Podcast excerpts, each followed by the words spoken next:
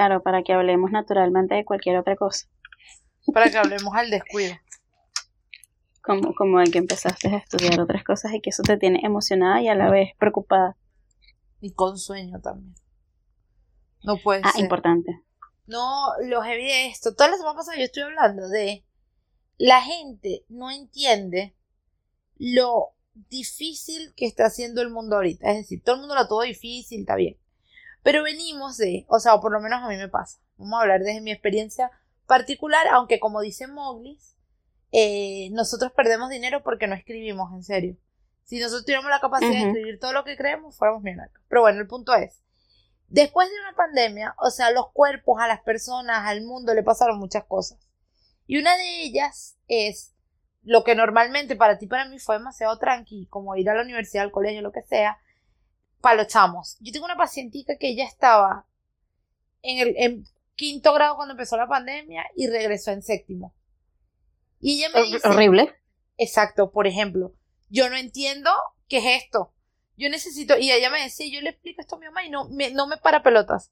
O sea, ella estaba en un Claro. colegio, cuidada, con sus compas, y entró en séptimo y es, agárrese quien pueda, o sea, es un desastre. Lo, yo siento que lo mismo me pasó hoy a mí. Yo empezó la pandemia y el único trabajo que yo he tenido aquí, que tenía que ir y venir, ya está, se acabó.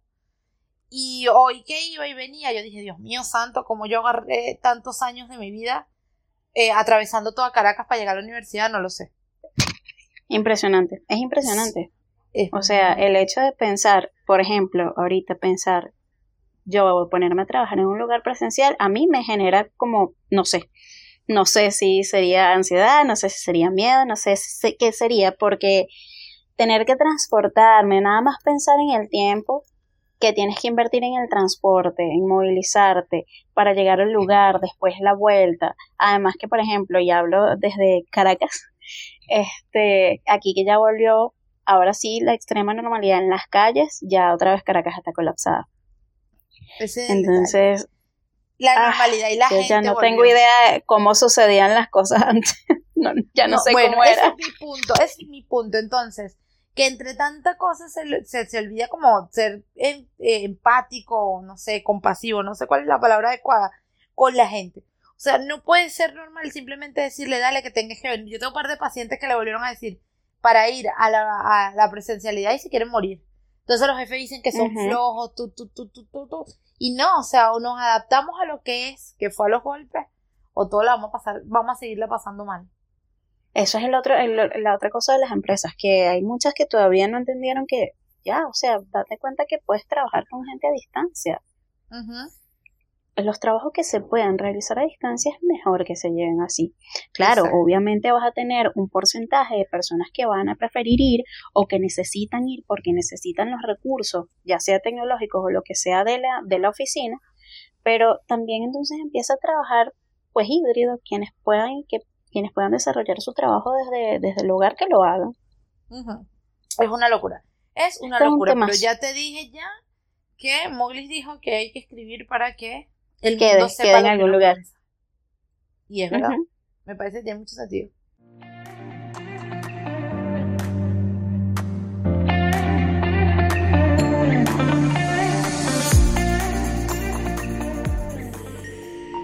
Encontrándonos Podcast, el podcast semanal que siempre querrás escuchar. Hola gente, feliz martes, espero que estén súper bien. Y si no están bien tampoco pasa nada por eso. Y el detalle es que vayan cada vez pues consiguiendo estar un poquito en mayor bienestar. Hoy disfrutándose también, que estén de en su bajón y que después mañana salgan de él o pasado o que ya hayan buscado la ayuda necesaria o etcétera, etcétera, etcétera. La cosa es que estén pues, que estén ahí, que estén escuchándonos que estén dispuestos a, a, bueno, a recibir más del contenido que Melanie y yo les ofrecemos. Y nada, que tengan una linda semana. La semana este que comenzó ayer, pero que hoy ya estamos llevando un segundo día de ella. Y eh, hoy hablaremos de cómo gestionar los cambios. Y bueno, Melanie y yo teníamos ese temita ahí pendiente. En algún momento lo trabajamos en las capsulitas por Telegram, pero quisimos retomar porque bueno, no hay nada, no hay algo que sea tan habitual como el cambio mismo, ¿no? A, a diario estamos como pues prestos a que sucedan. en cualquier área de nuestra vida. Entonces, bueno, nada, voy a dejar a Melanie para que lo saludes y arrancamos con, con este capítulo de hoy. Bueno, hola gente, eh, espero que estén bien. Bueno, esta semana muchos están libres. Eh, por estos lados del mundo. Ay, verdad. Por estos lados del mundo, Cari, de broma y el viernes y algunos el jueves. Es como festivo optativo, algo así.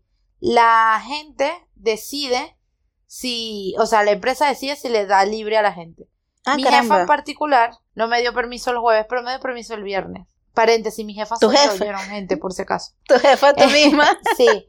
Pero aquí no, nada que ver. En cambio, mi familia allá en Venezuela está de vacaciones, literal de viaje. Culturalmente somos dos mundos distintos. Así que bueno, al que pueda aprovechar de descansar esta semana, aprovecha al máximo, hágalo por mí también. Así sea el viernes, tómenselo para pensar. La verdad, a mí lo que más siempre me ha gustado eh, de Semana Santa, lo que más me gustaba, además que veía a mi familia, obviamente, era como que, eh, o para mí, hablo personalmente, era mucho tiempo de reflexión. Así que bueno, este, eh, si tienen el chance, si tienen la oportunidad, denle por ahí. ¿Sabes qué? Del, del episodio anterior, Cari, me quedó mucho eh, que había mucho yoísmo de parte de Melanie. Les eché demasiados cuentos de mi vida y no puede ser. Los pod- el podcast no es para echar cuentos de mi vida, así que este podcast de hoy ¿Cómo yo me voy no? a hacer la loca porque no voy a decir que este tema Cari hoy me dijo y esto es lo que vamos a hablar por lo que te está pasando y lo voy a hablar de forma general, ¿te parece? Em, Ah, pero si lo agarramos justamente por ti. Mentira, lo agarramos porque también es, porque es de todo. em, y sabes que quería comenzar a hablarlo desde un tema que una vez hice un post y, y- y fue bien interesante lo que pude hablar con el resto de la gente y era acerca de la llamada zona de confort. Eh, Creo que en una de las capsulitas de voz ya lo conversamos las dos, pero era esto de, de pelear, satanizar, matar lo que es la zona de confort. Y yo soy del grupo o el team que dice que si bien las zonas de confort eh, pueden estancarnos, también cuesta mucho crearlas. Eh, cuesta Exacto. mucho llegar a sitios y en este pelea con lo que es una zona de confort, no se permite que las personas ni siquiera estemos ahí. O sea, porque quiero eh, eh, comenzar por ahí, porque si hablamos de cambios, una de las formas o de las situaciones en las que más nos cuestan es ahí. Em, cuando estoy en una zona de confort, determinar, decidir que quiero eh, ejercer un, o ejecutar un cambio se vuelve más complejo. Porque ni siquiera lo quiero decir. O sea, ¿cómo es posible que yo diga Porque imagínate que te satanicen porque digas que quieres quedarte Exacto. tranquilo en tu zona. Exactamente. Y qu- quedarse en la zona de confort a veces implica también el hecho de, de cuidarme de cambios. Porque los cambios traen por sí demasiado movimiento. En este momento quizás no voy a usar la palabra miedo de principio, pero movimiento. Todo lo que me mueva de lo que yo vengo haciendo, de lo que conozco, siempre va a generar movimiento. Em, ya, Cari yo hemos hablado en infinidad de veces de lo que son las emociones, pero me gusta decir la palabra movimiento porque creo que cada uno expresa o siente la emoción de forma distinta. Entonces, sí o sí, el que me generen un cambio, el, el que no sé, que duermo del lado derecho de la cama y hoy me toca dormir del lado izquierdo, ya en mi cuerpo genera cosas. Eh, y esas cosas no están mal ni bien. Pasa que este, le huimos al tener miedo, al sentirnos tristes, a lo que sea, pero resulta que si no estamos sintiendo es ahí donde yo realmente me preocupo. Eh, si me preocupo, si me proponen un cambio, si me proponen algo distinto y yo no siento, bueno, señores, ahí yo me preocuparía más por aquel que siente miedo a afrontarse a situaciones distintas. Exacto, y que eso, y que a fin de cuentas es el cambio. Lo que pasa es que también estamos acostumbrados a verlos como el cambio, así en mayúscula, grandísimo, gigante. Pero a fin de cuentas, y eso por eso se lo decía Melanie al principio, realmente lo tenemos enfrente todo el tiempo. Todo el tiempo estamos, pues, este, bueno, eso es, la única constante que tenemos en nuestra vida, ¿no? Que las cosas van cambiando, van cambiando, van cambiando. Y por eso también es que se generan las zonas de confort, que era lo que estaba diciendo Melanie. Porque es, es como estas maneras de, bueno, crearte o generarte un espacio que te da un poco de seguridad. Está presentando problemas es cuando ya en esa misma zona tú ya no te estás soportando, no estás soportando lo que está pasando. Pero de resto, que la gente a veces te, es, es como cuando hablamos de positivismo tóxico, no, tienes que salir, tienes que salir. Y es como, pero si yo estoy bien aquí, si no me está generando incomodidad, si estoy seguro, ¿para qué? ¿Saben? Ese, esa es como la diferencia entre la gran y discutida y tachada zona de confort y el cambio ahora. Si yo quiero hacer otras cosas, eh, estoy pendiente de ir hacia otro lugar, tener nuevos proyectos, pero no quiero soltar esa zona de confort, ahí sí ya es un tema que hay que trabajar. Entonces vamos con el tema del cambio. Y Melanie lo dijo súper bien, ¿no? El tema del movimiento. Cambio es eso. O sea, es algo que tenías y ahora o se transformó a otra cosa o dejó de ser por completo eso que tenías. Y bueno, si a ver, vamos viéndolo así con nada más esa, esa definición, eso genera cosas en uno, genera cosas que pueden ser incertidumbre, genera, eh, puede generar miedo, puede generar, ¿y miedo a qué, no? Entonces se aparece el miedo a, eh, a lo desconocido, al no saber si puedo manejar o no, eso, eso nuevo que apareció, si voy a tener o no voy a tener el control, que aquí también caemos en el tema del control. Entonces, eh, ¿qué pasa? Que el cambio toca como diferentes vertientes o aristas de nuestra personalidad y por eso es que a veces puede ser tan movilizador y puede como generarnos esa aprensión a vivirlo. Sí, em, y que justo ahí entonces está el, el embrollo de, este, de esta situación. Em, el cambio va a venir siempre acompañado de una nueva realidad. Entonces ya no es simplemente el hecho de moverme de aquello que conozco, eh, sino que también me va a traer nuevas características. Entonces, ¿cómo no me voy a sentir abrumado si además de tener que aceptar que eso se fue, se quitó, desapareció, se transformó, también tengo que aceptar eh, o entender o asimilar una nueva realidad?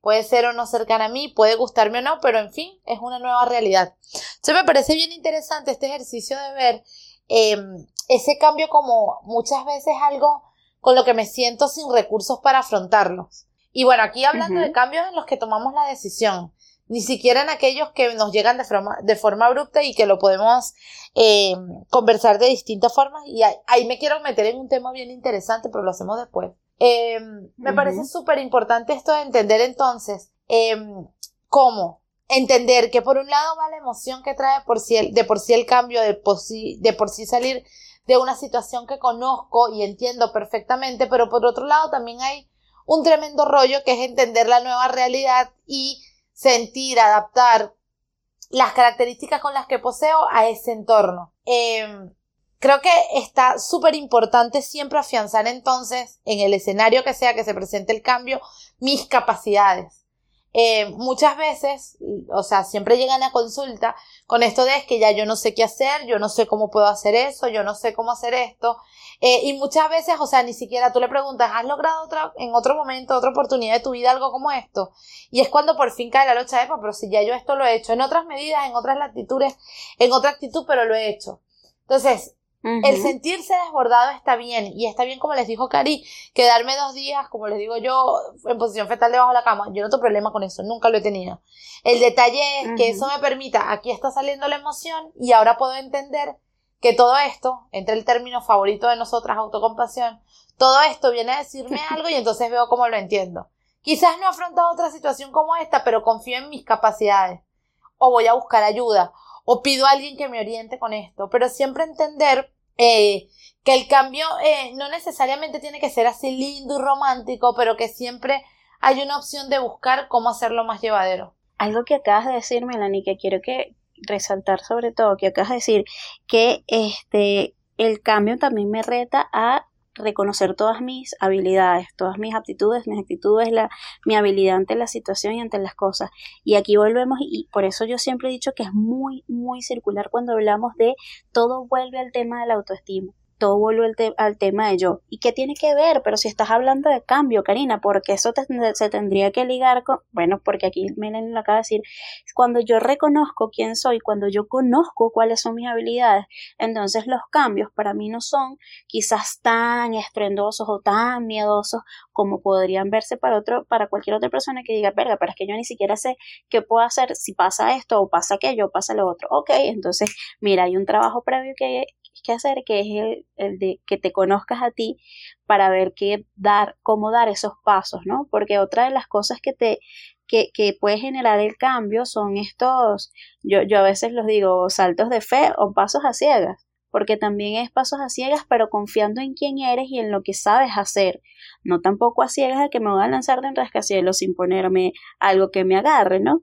Pero es conocerte qué es, cuáles son las cosas con las que tú cuentas como persona, cuáles son tus habilidades de, la, de vida, que tú dices, ok, listo, yo sé que, como lo dijo Melanie ahorita con el ejemplo, también date cuenta de en qué otras ocasiones de tu vida pasaron quizás cambios, o en este caso que estamos hablando de cambios hoy, cambios que pudiste o que pudieron pues sortear, surfear y están aquí. Y ya después no se vieron tan catastróficos como en aquel momento se presentaron, puede ser. Sí, eh, eh, creo que es, es, como tan multifactorial todo esto, porque si cuando hablamos de herramientas o cuando, cuando hablamos mucho de pararnos sobre el por qué pasan las cosas, eh, ahí entra la historia personal de cada quien. Entonces, mucho más allá como de un común denominador en, en, en cómo se puede experimentar o, o, experienciar esto, entender eso desde, desde la individualidad y desde como el hacia dónde podemos ir caminando. El ejemplo que iba a dar, que haría un poquito polémico cada vez que lo hablo con la gente, es bien interesante y tiene que ver obviamente con, migración, es esto. Cuando tú le preguntas muchas veces a la gente en consulta, ¿y por qué migraste? Eh, te van a decir, obviamente la situación del país, tú, tú, tú, tú, tú, tú. Entonces yo soy partidaria de que uno no puede vivir con las consecuencias de una decisión que no toma por uno mismo, ¿sí? Y si bien ese es un factor importante, como les dije, es bastante polémico conversarlo, siento que fue decisión de cada uno. O sea, fue tan valiente el que decidió quedarse y luchar con todo lo que es, con todo lo que conlleva, al que fue y también decidió. Pero al final fue su decisión, señores. Y es ahí en donde entra, ojo, desde mi única eh, y personal opinión, esto es total opinión, creo que cada quien tomó su decisión para mejor, para peor, pero al final ustedes terminaron de tomar su decisión.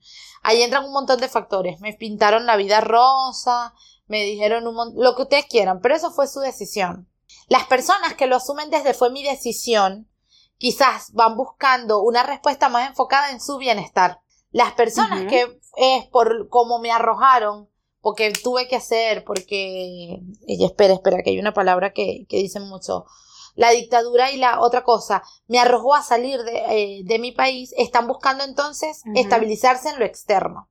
Sé que suena medio complejo esto, pero la verdad el resumen de todo es. Eh, cuando yo me estoy buscando desde lo externo, porque son los factores externos los que me movilizaron, es muy difícil que me sienta conectado con emoción. Entonces hay algo que siempre me hace sentir incómodo y que no me lleva a buen puerto. En cambio, si tiene que ver con, bueno, eso fue un factor, pero todo lo demás, como soy como ser humano, también me trajo a esto, es una persona que emocionalmente se conecta un poquito más y puede vivir con la consecuencia de esa decisión. Entonces, el cambio lo veo desde distintas perspectivas, asumiendo también, vuelvo a la historia personal y, las herramientas de cada uno. Eh, si podemos verlo desde... nada, como para cerrar la idea, si podemos verlo desde ahí, primero entendemos esto. Cada ser humano es único, irrepetible y, y se afronta, afronta de formas distintas su realidad. Sin embargo, pilas con que tanto están desde lo externo buscando sentirse bien o más cómodo, porque entonces es ahí cuando esto del cambio se perpetúa y voy a seguir con ese mismo miedo, solo que se ha ido transformando a lo largo de, su proceso, sea cual sea, y, y, de hacia dónde estén llevando esto de, eh, o hacia dónde estén llevando su vida y si solo tiene que ver con motivación externa. justo que, que, iba a tocar y con eso cerraste lo del tema de la motivación externa e interna, ¿no? Que generalmente es mucho más sencillo decir, ¿no? Que es desde afuera, que hacernos responsables desde afuera, ¿no? El país, el, la situación de fue la que hizo y la que me presentó. Y bueno, ahí es donde también eh, en todo este tiempo que la palabra resiliencia fue que salió a flote, ¿no? Porque somos resilientes, porque somos resilientes, porque somos resilientes. Ajá, sí, pero eso sigue siendo externo, externo, externo. Eh, toda esta respuesta y cuando se hizo el boom de la palabra. Pero ahora, ¿qué pasa también con todos estos cambios que has tenido o que hemos tenido que atravesar a través de, o sea, estos cambios internos a través de los cambios que surgieron afuera? ¿Cómo se están viendo esos también? Porque si, si solo está pasando ese cambio afuera, el cambio de país, el cambio de, eh, no sé, todas las situaciones que pueden ser cambiantes, pero solo estoy respondiendo y mis cambios internos no están de la mano con eso, entonces ahí también nos presentamos, nos, nos encontramos en una diatriba bastante interesante. ¿Qué está pasando? ¿Estoy caminando a través del, del cambio o estoy cambiando también con lo que se está presentando la situación? Debería ser en conjunto, ¿no? Para que sea un crecimiento. Sí, y, y, créanme que nosotros entendemos lo difícil para mí de, de, de cualquiera de los dos sitios. Claro. Pero la importancia entonces de del cambio como proceso este, natural del ser humano, o sea, de verdad si se sientan en este momento y se ponen a ver cuántos cambios hicieron la última semana en su vida, van a conseguir que así sea mínimo, pero lo hacemos. Convivimos con el cambio. A veces creemos que lo trascendental es honesto, como la migración, pero no, hay dos millones de cambios más que se van haciendo, desde el dejar de decir alguna palabra, alguna frase, desde el dejar de tomar algo para tomar algo que me haga sentir mejor o peor, em, el entender cómo los cambios eh, son parte del día a día ahora. El entender con qué herramientas lo manejo para mí es el punto central de este tema que tenemos hoy. Asumir que el cambio y el miedo son parte de la vida, pero hacer mucho énfasis en dónde busco la herramienta para pasarla mejor o peor. Es decir, lo que me va a dar la capacidad es pasarla bien o pasarla peor es primero aceptar la emoción, poder convivir con un duelo. Eh, convivo con mi duelo, convivo con todo lo que me hace sentir este cambio, pero entonces también entiendo eh, que tengo herramientas. De alguna u otra forma. Melanie, okay. ¿Por qué estás hablando de duelo con el cambio? A ver, cuéntame. Se volvió loca, se volvió loca. ¿De dónde salió el duelo?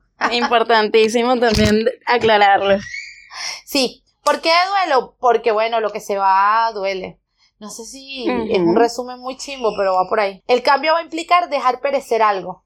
Va a transformarse como las relaciones humanas que se transforman. Este, va a cambiar o lo que sea, pero implica un duelo. Algo que era de una forma o se transformó o se quitó para pasar a ser de otra. Y bueno, los duelos tienen un proceso que cada uno vive desde sus herramientas de formas distintas y esto es lo que pasa con el duelo. Em, si yo hago mi mejor esfuerzo para guardarlo bajo tierra o para dejarlo en un sótano, el pana va a venir y va a venir y va a venir.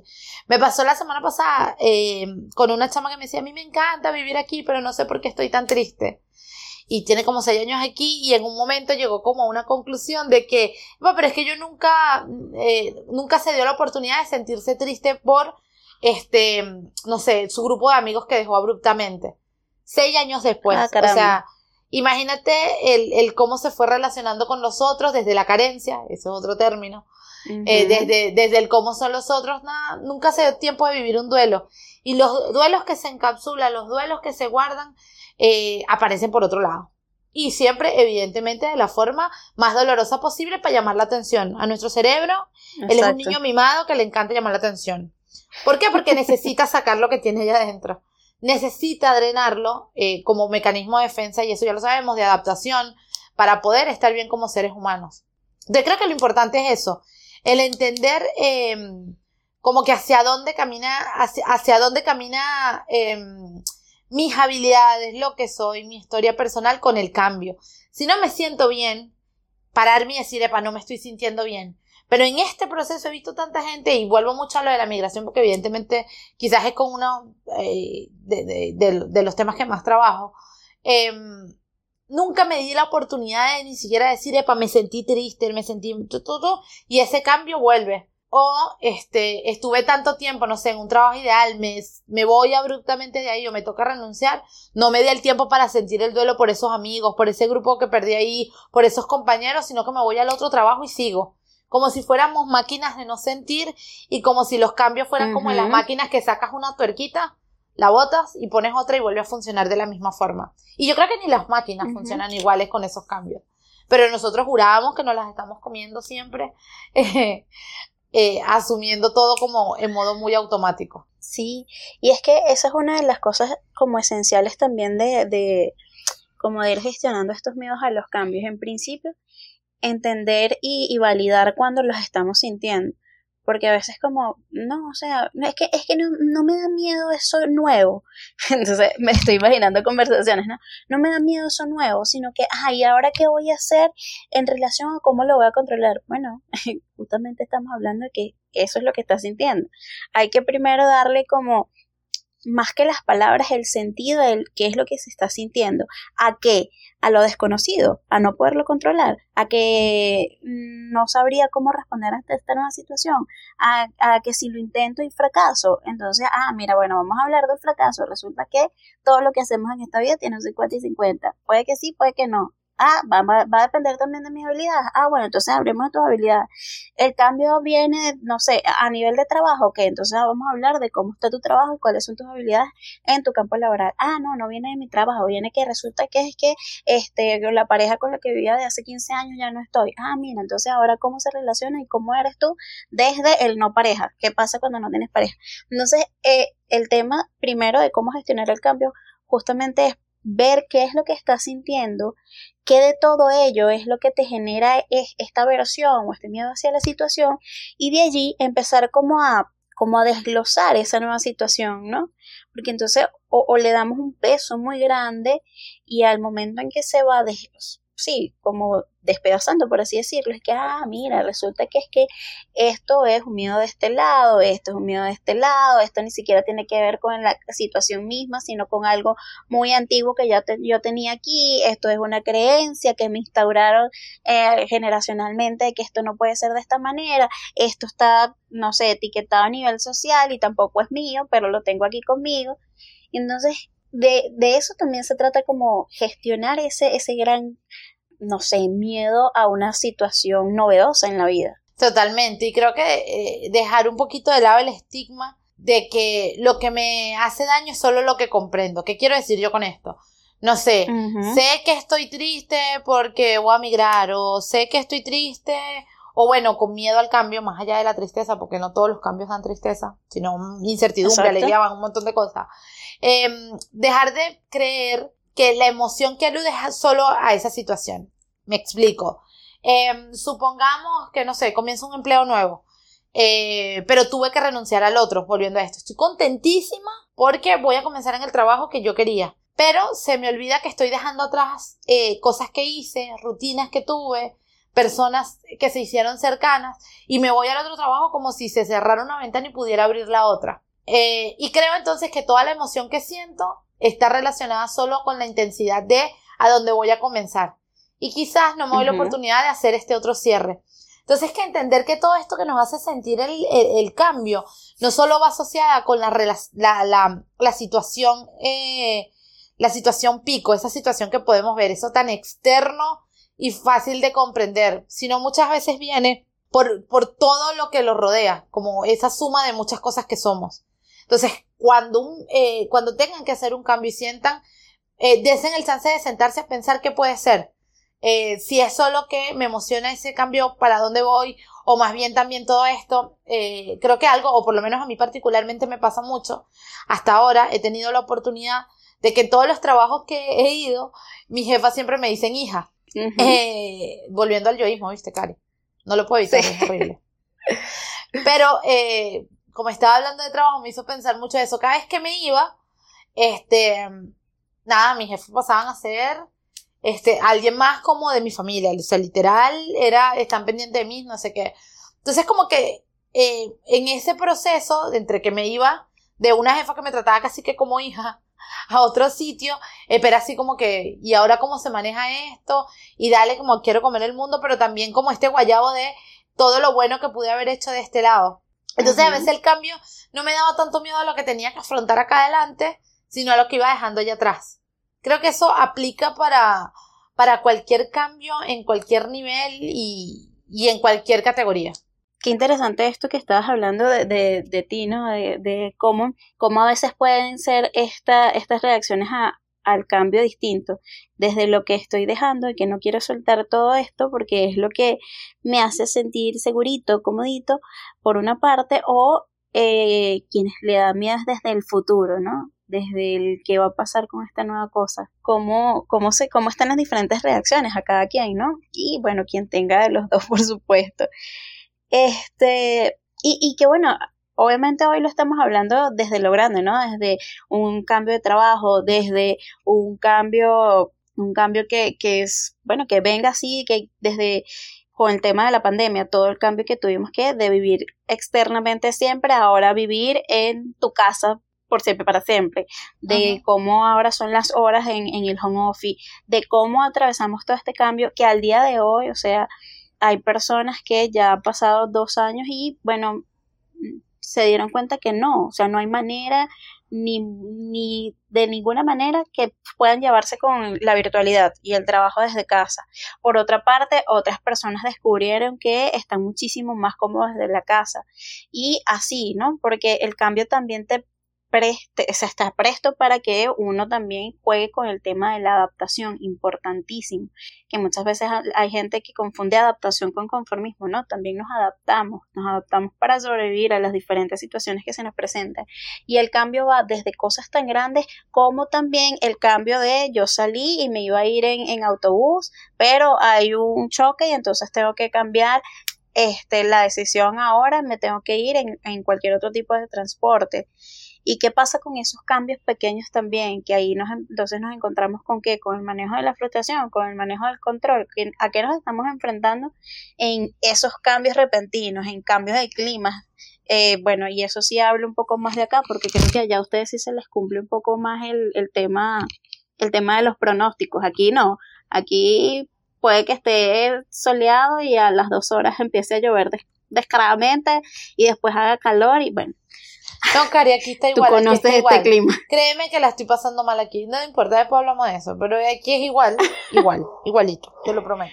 Entonces, estos cambios que nos hacen, cómo está nuestro sentido de adaptación, cómo está nuestro sentido de responder también a situaciones imprevistas, ¿Lo hacemos con fluidez y desenvolvimiento o nos sentamos y nos respondemos al momento porque, verga, ahora qué es lo que tengo que hacer ante esta nueva situación? Porque, cha, cha, cha, chulo, vamos a verificar de qué manera también estos son cambios, también hay que dejar ir una decisión para afrontar una nueva. Se dan cuenta que es lo mismo, pero en diferentes escalas, por así decirlo. Totalmente. Eh, y va por ahí. Entonces, eh, ahorita como para ir compactando todo lo que hemos hablado hasta aquí, eh, voy a hacer como un pequeño resumen y, por ahí eh, le vamos dando forma. Entonces, los cambios implican alguna pérdida, como ya les dijimos, en alguna forma, en algún sentido, y por eso causa cosas o ruido dentro de nosotros. Em, y por eso, bueno, siempre va a ser así. Em, ¿Por qué viene el miedo? Muchas veces por el miedo en sí a equivocarnos. Creo que es interesantísimo ver eso. Que muchas veces el miedo a equivocarnos, cómo nos puede paralizar como esa autoexigencia, como eso medir el, el, el que si meter la pata eh, va a implicar que ese cambio sea, sea dañino, pero justo hoy escuché a alguien decir este, que bueno, que si no me equivoco, como carrizo crezco, que no, no hay forma de que una cosa eh, permita a la otra. Ahora, que uno agarre y trabaje para no meter tanto la pata, dale. Pero por lo general intenta que, que sea así. Em, a ver, eh, algo que pasa mucho con esto del, del, cambio es la resistencia a, a, soltar lo que tenía, lo que hablábamos de la zona de confort. Algo que lo vuelve doloroso es esa resistencia a no, me quedo con lo que conozco, con lo que sé, eh, y comenzar podría ser difícil. Entonces, pilas con que los cambios los estén llevando a aferrarse o a esto de vivir de la carencia desde lo que va a ser o desde lo que fue y no me permite vivir la presencia de ese cambio y lo que puede implicar para mí o desde la dependencia, me quedo porque es lo que me está dando aquí todo y es como hay más cosas, ¿saben? Y, esto lo relaciono mucho con el tema de pareja. Es que como, imagínate, entonces yo aquí en esta, en esta pareja la estoy pasando mal, pero imagínate tener que atravesar de nuevo esto, ya no va a estar con esta persona, conocer a alguien más, no sé qué, ta, ta, ta, ta, ta. Eso también hay ahí más allá de el amor, la dependencia, lo que se haya generado, este miedo también a enfrentar una situación nueva. Y entonces está el, el, el, refrán este horrible de mejor loco conocido que loco por conocer, que lo detesto demasiado, porque es como, ok, ah. porque es mejor ninguno de los dos. claro, y gente, gente que no sabe estar sola, y no sabe estar sola porque eh, aparentemente acompañada es como se complementa. De a poco. Lo máximo que voy a decir es de a poco. Em, otra cosa que hace el cambio es tener pérdida total del control mi palabra favorita en el mundo, ya todos lo saben, pero bueno, no tenemos control no de nada. No podemos controlar absolutamente nada. Ahí vamos manejando y haciendo lo mejor que podemos con las herramientas que tenemos. Los cambios siempre van a implicar un miedo a no tener ese control, pero eh, eh, va por ahí. ¿De qué forma podemos gestionar esto de los cambios? Em, entendiendo que cambiamos constantemente, o sea, no vean los cambios como que, oh, mm no sé, lo más abrumador, el cambio de trabajo, de carrera, de vida, qué sé yo. No, no, no, no. Los cambios que implican hasta en la casa, eh, no sé, tomar menos Coca-Cola porque voy a tomar más jugos naturales. Eso es un cambio y eso también hay que verlo. Una buena forma es entender, racionalizar, darle forma a la idea de por qué necesito ese cambio. Recuerden que nuestro cerebro cuando entiende para qué son las cosas, él se enfoca y va por la meta. Entonces, si yo entiendo que el cambio va a ser para generarme, generarme bienestar, si bien va a seguir generándome ruido, porque implica dejar lo que conozco, mi cabeza por lo general va, a ir derechito al, al, objetivo si se lo explico bien, si tiene sentido para mí. Explicarlo no es leer la teoría. Es que tenga sentido para mí. El mejor ejemplo que les puedo dar es cuando muchos pacientes me dicen, es que voy al gimnasio y me voy a meter ocho días a la semana. Amigo, ¿cómo le explico? Ocho días por 50 horas. Nunca he hecho nada, no te gusta el gimnasio, no te gusta estar encerrado, no te gustan los lugares cerrados, no te gustan las cámaras. ¿Para qué vamos a hacer eso? Bueno, porque todo el mundo tiene que ser.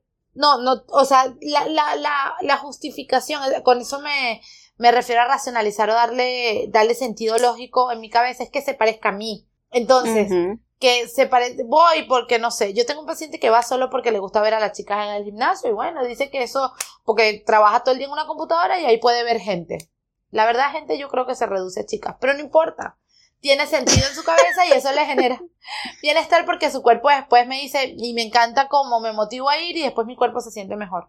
En mi cabeza eso tiene más sentido. Así que pilas con, con la forma en que le den a la meta que quieren para que ese cambio, si bien siga generándome cosas, me lleve al objetivo, ¿sí? Em, una pregunta que a mí me encanta hacer es esto de diferenciar la necesidad del deseo, ¿sí? Deseamos un montón de cosas y cool, sigan deseando y deseen y trabajen porque sea así. Pero ¿qué necesito?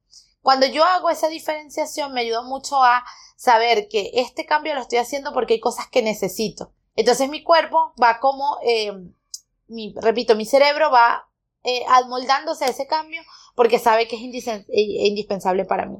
Hagan mucho trabajo de introspección, vean cuáles son sus recursos, cuánto han logrado en otros momentos, vean este, de los capaces que son. A veces eso es lo que más cuesta, pero es un buen punto de, arranque.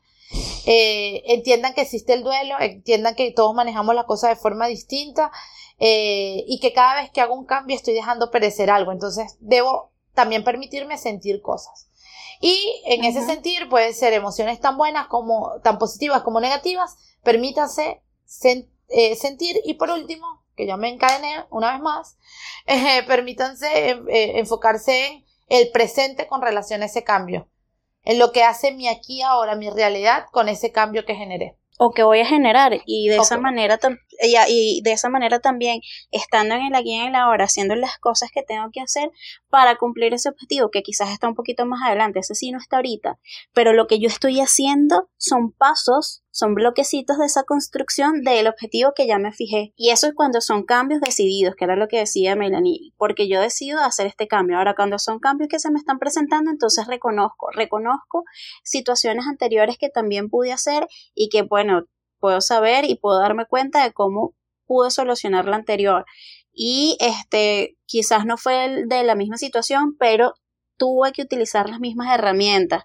Entonces, reconocernos y reconocernos suena tan sencillo, pero levantarnos, vernos al espejo o a donde sea y decir, ya va, pero esta misma cosa yo la viví hace no sé cuántos años y a fin de cuentas hice esto y esto y esto. O sea, podría ahorita con mayor experiencia, no sé, con, con lo que he vivido, podría responder también y así dejamos quizás de ahogarnos en un vaso de agua. Y no estamos hablando de que no sea válido, de que sí sea válido, de que, cada quien puede ver los problemas de, Sí, eso está perfecto, eso está muy bien, cada quien. Y es válido que la situación que se está presentando la puedas ver, pero también que sea congruente con la situación vivida, con lo que está pasando, con que el cambio, eh, y lo decía Melanie, si se te parte una uña y ese cambio para ti es lo suficientemente grande como para sacarme de eh, mi día, entonces, ok, ahora qué hacemos con eso? ¿Tengo la manera de solucionar esta uña partida o qué voy a hacer? Cambios están todos los días.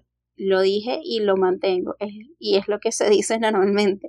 Es el cambio es lo más constante que tenemos en nuestra vida. Entonces aprendamos a caminar con él y a dejarlo de ver de, de reojo con, con rabia y empezamos a verlo como, ok, sí, forma parte también forma parte de esto. Otra de las cosas importantes es de que cuando le explicas a tu cerebro y le das ese sentido, también te queda por tu parte asumirlo con este, con esta disposición, ¿no? Porque si yo digo, ok, ya se lo expliqué a mi cerebro, ya mi cerebro sabe que eh, voy a hacer este cambio de este y por esta manera, listo, ahora yo voy a ser un poco congruente con eso y no lo voy a decir como, ay, bueno, bueno, vamos a hacerlo porque es lo que necesita mi cuerpo. Esta actitud ya eh, va a romper un poco también a cómo estamos llevando ese cambio. Totalmente, creo que lo más importante es eso, es, como siempre le decimos, escucharse, vuelvan a capsulitas de voz, episodio del podcast, todo lo que hemos hablado de emociones, por favor, y cre Pero eso, nada, entenderse, ser mucho más autocompasivo y entender que los cambios deben generarnos cosas, porque por eso somos seres humanos y es lo que nos diferencia de los animales y bla, bla, bla, bla, bla, bla, bla. Em, entonces, como yo sé que esas cosas pueden sentirse, entonces empiezo a respetar mis tiempos, mis procesos, busco mis herramientas, me centro un poquito más en mí y dejo de solo pelear con lo que está afuera para empezar a centrarme un poquito más en mí y en la forma en que yo determino o defiendo lo que me está sucediendo. Hacerse responsable, le dice. Por ahí, eso tan sencillito, tal cual. Pero bueno, bueno gente, entonces nada, esperemos que le funcione el día de hoy. Esto que escuchan, que de verdad es bastante interesante cuando le damos un poquito más de sentido que, ah, no, simplemente el cambio como algo gigante y lo empezamos a ver como algo tan, tan dinámico y que está con nosotros en el día a día. Le quitamos quizás ese peso de tanto miedo o tanta preocupación. Con lo que convivimos siempre, básicamente. Es así, tal cual. Bueno, nada, nos estaremos escuchando, como siempre, pendientes por acá, cualquier cosa que tengan que decir y activas para responderles también. Por favor, reflexionen, es Semana Santa, portense bien, cuídense mucho. Ay, verdad. cierto, y bueno, cierto. Como saben, siempre estamos a mensajito de distancia. Eh, a mí me emociona muchísimo en las consultas y que, mira, escuché esto en el podcast y me hizo reflexionar sobre esto, esto y esto. O sea, me encanta, eh, me hace pensar que nuestro trabajo tiene sentido y que a la gente le gusta escuchar a dos mujeres hablando aquí de muchas cosas. Entonces, úsenlo para eso. Eh, y si tienen dudas, preguntas, como siempre saben, estamos ahí a un mensajito de distancia y súper atentos. Es así. Cuídense mucho, estamos hablando. Chao. Chao. Thank you.